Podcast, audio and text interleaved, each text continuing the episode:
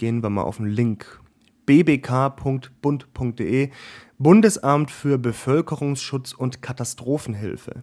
Und die haben den Ratgeber für Notfallvorsorge und richtiges Handeln in Notsituationen rausgebracht. Und da ist dabei meine persönliche Checkliste. Ja, das schaue ich mir doch jetzt mal an. Getränke, ja gut, das wäre natürlich gut. 20 Liter. 20 Liter! Dann äh, Getreideprodukte, Brot, Kartoffeln, Nudeln, Reis. 3,5 Kilo ist auch ein ganz schöner Was ich hier mache, ist kein Haushaltscheck zum Spaß. Tatsächlich schaue ich mir anhand einer Liste des BBK, also des Bundesamts für Bevölkerungsschutz und Katastrophenhilfe an, ob ich ausgerüstet wäre für einen Blackout. Also so ein Szenario. Nichts geht mehr. Kein Strom, kein Wasser, keine Telekommunikation, nada. Diese Liste ist also wie eine Art ja, Checkliste für den Notfall. Lebensmittelvorräte, Hausapotheke, Wärmequellen, Licht, Radio, Dokumente. Da ist alles drauf, was wichtig ist. Und wir packen euch diese Liste in die Show Notes, dann könnt ihr mal schauen, wie ihr ausgestattet seid oder ob ihr noch was besorgen wollt. Und dann gibt es hier noch so eine persönliche Checkliste, da stehen jetzt so Sachen wie, sind Ihre Unterlagen zweckmäßig geordnet? Naja, davon kann jetzt nicht unbedingt die Rede sein, aber wie gesagt, ich weiß, wo sie sind. Haben Sie Kopien davon? Nein. Dann Notgepäck, Medikamente, da bin ich gut ausgestattet, behelfsmäßige Schutzkleidung, na, baba, Wolldecke, bla, Unterwäschestrümpfe, habe ich alles, Gummistiefel, Schuhwerk, habe ich. Äh, Essgeschirr habe ich, Wohnversorgung habe ich, Dosenöffner, ja, warme Kleidung, ja, Taschenlampe, ja, Kopfbedeckung, ja, Schutzmaske. Ich habe eine FFP2-Maske, das passt schon. Arbeitsschuhe habe ich, Fotoapparat, habe ich Fotoapparat? Soll ich da jetzt Bilder von meinem, von meinem Blackout live machen oder was? Habe ich auf jeden Fall. Okay. Das ist, was das Bundesamt für Bevölkerungsschutz und Katastrophenhilfe empfiehlt. Ich habe aber gehört, dass die Österreicher in ihrem Katastrophenhilfsnotfall-Empfehlungsplan da noch ganz gute Punkte haben und zwar ausreichend Bargeld und die empfehlen 500 Euro in kleinen Scheinen. Alternative Heizmöglichkeit für zu Hause aber was wichtig ist, und das empfehlen auch die Österreicher, ein persönliches Sicherheitskonzept oder Familiennotfallplan. Besprechen Sie Aufenthaltsorte und wer welche Aufgaben in möglichen Katastrophensituationen übernimmt. Das mache ich auf jeden Fall. Und zwar mit meinem Mitbewohner, mit meiner Freundin, die auch in München lebt, aber nicht in meiner Wohnung. Und mit meinen Eltern, mit meiner Familie, die ganz woanders leben. Das sind die drei Parteien, mit denen ich das bespreche. Und dann glaube ich, bin ich doch relativ gut aufgestellt. Das ist mein Fazit. Ich habe natürlich sehr viele von diesen Vorräten nicht. Und ich glaube, das wäre jetzt der nächste Schritt, da einkaufen zu gehen. Wir lassen für diese Folge mal beiseite, wie wahrscheinlich oder eben unwahrscheinlich so ein Blackout jetzt ist oder in welcher Form der eventuell genau auftreten würde. Bei dem Thema geht es uns vor allem um die sogenannte kritische Infrastruktur, also unter anderem Krankenhäuser, Telekommunikation, Energie und Wasser, auch das Finanzwesen. Das BBK sagt, der Ausfall einer solchen kritischen Dienstleistung würde zu erheblichen Versorgungsengpässen, zu Gefährdungen der öffentlichen Sicherheit oder zu vergleichbaren Folgen führen. Und ich will wissen, wie können wir diese kritische Infrastruktur schützen gegen Cyberattacken und Angriffe mit echten Waffen und aber auch Wieso ist es wichtig, dass ich mich auf so ein Katastrophenszenario vorbereite? Und dafür gehe ich heute in den Supermarkt und mache meinen Überlebenseinkauf mit der offiziellen Liste des BBK. Ihr hört dreimal besser, den Podcast mit drei Lösungsansätzen für aktuelle Herausforderungen. Ich bin Kevin Ebert, schön, dass ihr dabei seid.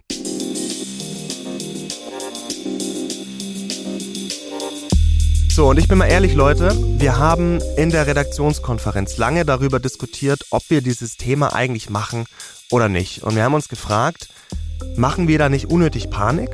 Und ist es jetzt echt schon so weit, dass wir über den Zusammenbruch von Infrastrukturen und auch Notfallversorgung reden müssen?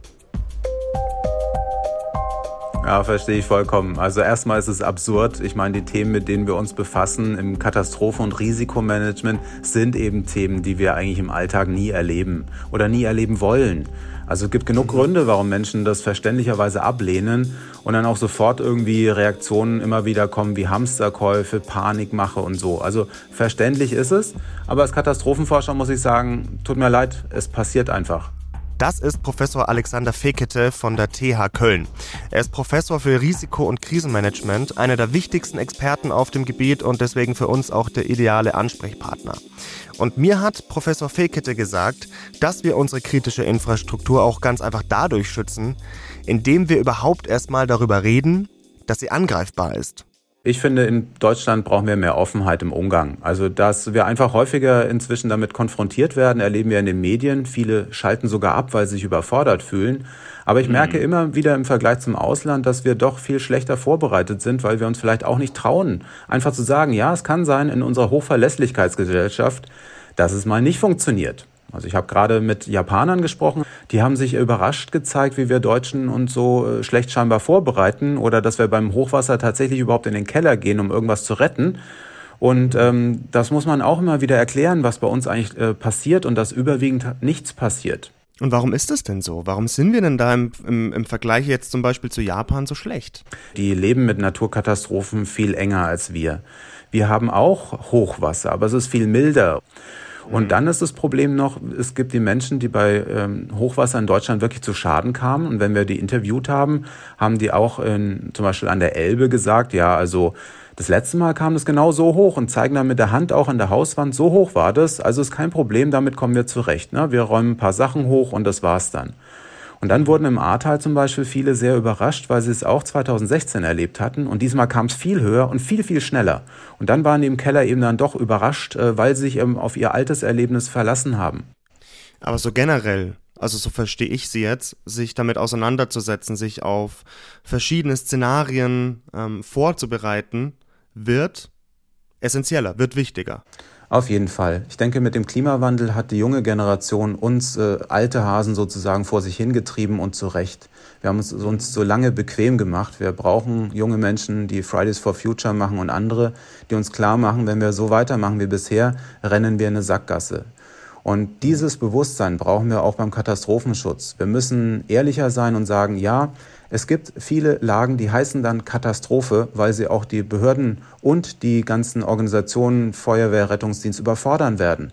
Die sind nicht perfekt vorzubereiten, deswegen heißen sie ja Katastrophe.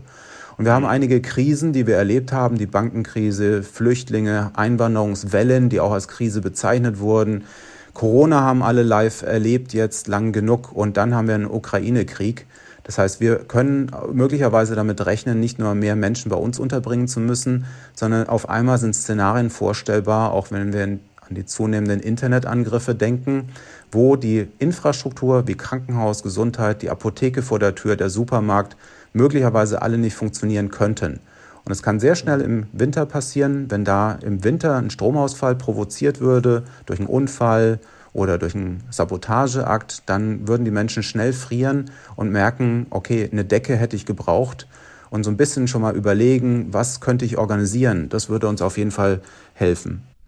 Herr Fickete, ich habe mir diese Liste vom Bundesamt für Bevölkerungsschutz und Katastrophenhilfe mal genommen und auch mal angeguckt und mal geschaut, was ich da so habe und was ich noch brauche. Was wären denn so von dieser Liste die, die wichtigsten Dinge, die man echt abgehackt haben sollte? Tja, kommt natürlich ganz darauf an, na, was für eine Situation ich bin. Und das ist ja das Verrückte, die meisten von uns, wir verlassen uns darauf, dass der Supermarkt vor der Tür ja immer auf hat. Und wir wissen ja gar nicht, was passieren kann. Also das heißt, ich finde persönlich wichtig, dass man für drei Tage Nahrungsmittel hat, die man ohne Hitze zubereiten kann. Kekse, vielleicht irgendwie auch Dosen, die man so irgendwie runterkriegen könnte oder Haferflocken. Ähm, und dann Wasser vor allem. Und bei Wasser mhm. ist es schon schwierig, weil wir brauchen ja auch zur Klospülung. Also wenn Sie drei mhm. Tage das Klo nicht gespült haben, dann ist es unangenehm. Und man empfiehlt ja auch immer irgendwie ein Radio zu haben, falls jetzt wirklich was Schlimmes ist und man dann mitkriegen muss, warum heulen denn die Sirenen? So ein Kurbelradio wäre das dann, ne? Das, ähm, ja, das ist natürlich das Beste. Und ansonsten, wir sind ja alle ziemlich gut mit Powerbanks inzwischen ausgestattet. Also fürs Handy, das ist ja so das Wichtigste für die meisten von uns inzwischen. Und da schadet es nicht, doch einfach zwei von denen zu haben, falls der Akku ausgeht, dass man noch Informationen abrufen kann. Und äh, mhm. vieles wird ja inzwischen übers Handy auch organisiert oder über Smartphone. Ähm, wie ernst schätzen Sie das denn ein? Wie notwendig könnte aus Ihrer Expertise heraus betrachtet denn diese Liste tatsächlich werden? Ja, diese Liste ist eine erste Maßnahme, die wird uns nicht durch alles bringen, weil es gibt Situationen, da müssen wir einfach weg von zu Hause. Und dann ist es aber auch nicht schlecht, wenn wir Nachbarn haben oder Eltern woanders, die dann das schon vielleicht zu Hause hätten. Also ich glaube, es ist nur eine von vielen Maßnahmen. Wir müssen auch Warnung verbessern, die Kommunikation darüber, ein Verständnis haben, wer uns hilft. Und dann ist so eine Liste auf jeden Fall teilweise sinnvoll, aber auch nicht alles. Und das finde ich eine gute Zusammenfassung. Privat Vorkehrungen treffen ist wichtig und es wird immer wichtiger, aber kritische Infrastruktur schützen, das geht halt über so eine Liste auch hinaus. Ich habe meinen Einkaufswagen und jetzt mache ich mich mal auf die Suche und habe schon beschlossen, ich fange auf jeden Fall mit den Getränken an. 20 Liter, da gehe ich auf Wasser. Dann Obst und Nüsse. Bevorraten Sie Obst in Dosen oder Gläsern und verwenden Sie als Frischobst nur lagerfähiges Obst. Und lagerfähiges Obst müsste doch ein klassischer Apfel sein, oder? Fisch ist da ja auch dabei. Ja, logisch. Okay. Und das schreit mir doch ganz stark nach Thunfisch. Das habe ich auch schon gelesen, dass das eine große Empfehlung ist für so äh, Katastrophenschutzszenarien, dass man da auf Thunfisch setzen soll. Jetzt muss ich den nur finden und dann, glaube ich, nehme ich da auf jeden Fall zwei, drei Dosen mit. Mag ich auch sehr gerne, das trifft sich doch auch ganz gut. Okay, ah, da ist er. Irgendwie habe ich mir noch nie so richtig Gedanken darüber gemacht, dass unsere kritische Infrastruktur gefährdet ist.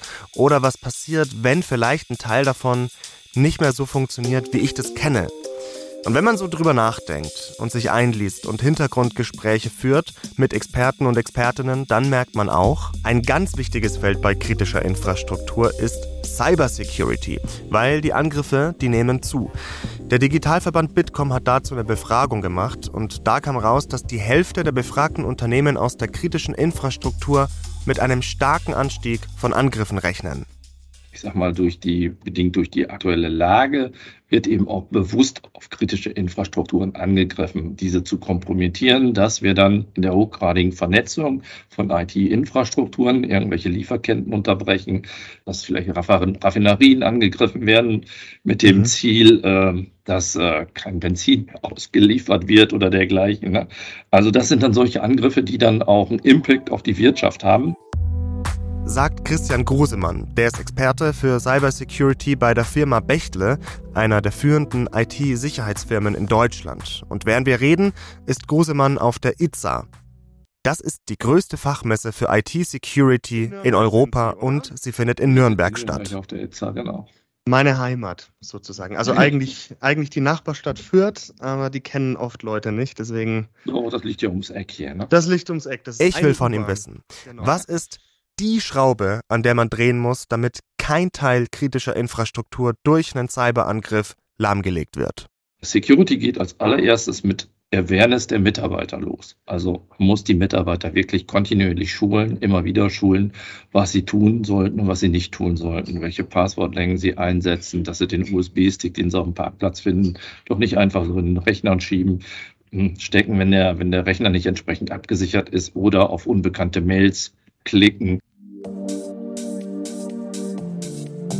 Mal eine kurze Story von mir. Der BR ist ja auch ein ziemlich großes Unternehmen und vor ein paar Monaten gab es von der IT-Abteilung hier Test-Phishing-Mails, sage ich mal. Also da hatte ich als Mitarbeiter so eine Test-Phishing-Mail bekommen und wenn ich die erfolgreich enttarnt habe, dann sollte ich das der IT-Einheit als Antwort schicken und ich habe den Test bestanden. So viel zum Thema Awareness ist auch da wichtig. Aber ich sag euch mal was. Ich persönlich finde, dass diese Mails gar nicht so einfach zu enttarnen waren. Und auch Christian Grosemann sagt, das wird immer schwieriger. Absolut, sogenannte Phishing-Mails, die sehen täuschend echt aus äh, und da werden die Webseiten nachgebaut, die Mail, der Rahmen. Das sieht schon sehr, sehr valide aus, aus aus Unternehmenssicht. Und der normale Mitarbeiter, der fällt da vielleicht eher drauf ein als der Geschulte. Ne? Ganz aktuell gab es einen Cyberangriff auf eine Einrichtung des Landkreises München. Über 70 Schulen konnten da nicht mehr auf die Daten zugreifen. Wir haben beim Landratsamt nachgefragt und da hat man uns gesagt, dass sich der Angreifer vermutlich über eine Phishing-Attacke ins System gehackt hat. Christian Gosemann meint, das ganze Thema rund um IT-Sicherheit wächst gerade richtig stark. Der Markt an sich die Strategien und Methoden der Angreifer, aber eben auch die Verteidigungsmöglichkeiten. Also ein wichtiger Ansatz, um unsere kritische Infrastruktur am Laufen zu halten, Cybersecurity noch weiter ausbauen.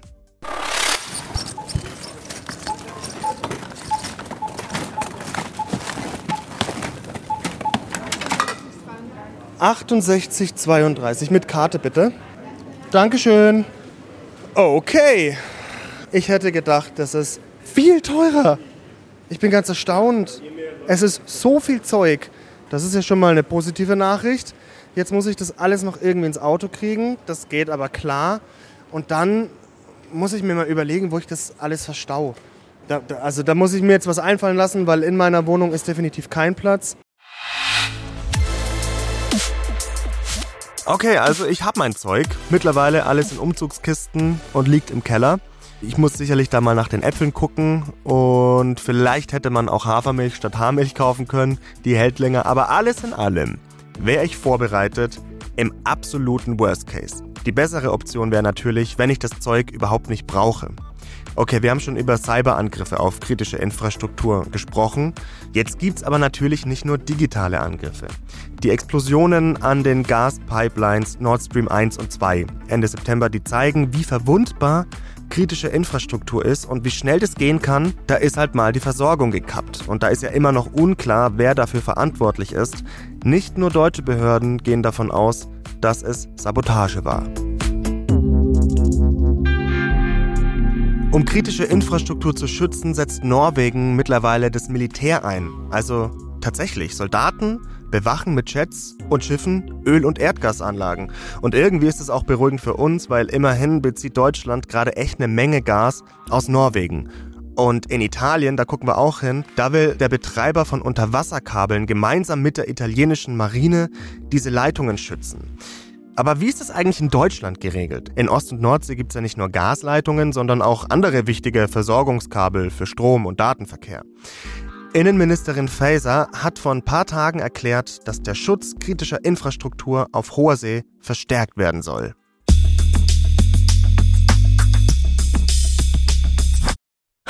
Schwieriges Thema, aber wichtig und je mehr man sich mit kritischen Infrastrukturen in Deutschland beschäftigt, desto mehr merkt man auch. Sie sind anfällig und wenn sie angegriffen werden oder durch Überlastung ausfallen, gar nicht gut, wirklich gar nicht, aber es gibt eben wichtige Ansätze, das zu verhindern. Nämlich erstens, dass wir mehr darüber reden und überhaupt erstmal das Spotlight darauf richten, dass wir kritische Infrastrukturen stärker schützen müssen. Weil das erzeugt nämlich auch Druck auf die Politik, da vielleicht zu handeln. Und wenn wir dann von konkreten Schutzmaßnahmen sprechen, dann kann das zweitens durch mehr Cybersecurity gelingen oder drittens dadurch, dass Polizei oder auch das Militär diese kritischen Infrastrukturen bewacht. Wie gesagt, wir wollen mit dieser ganzen Folge keine Panik machen und auch nicht mit meinem Notfalleinkauf. Ich finde aber ehrlich, das gehört halt dazu, dass wir uns darum Gedanken machen und dass wir auch schauen, dass wir aktuell vorbereitet sind.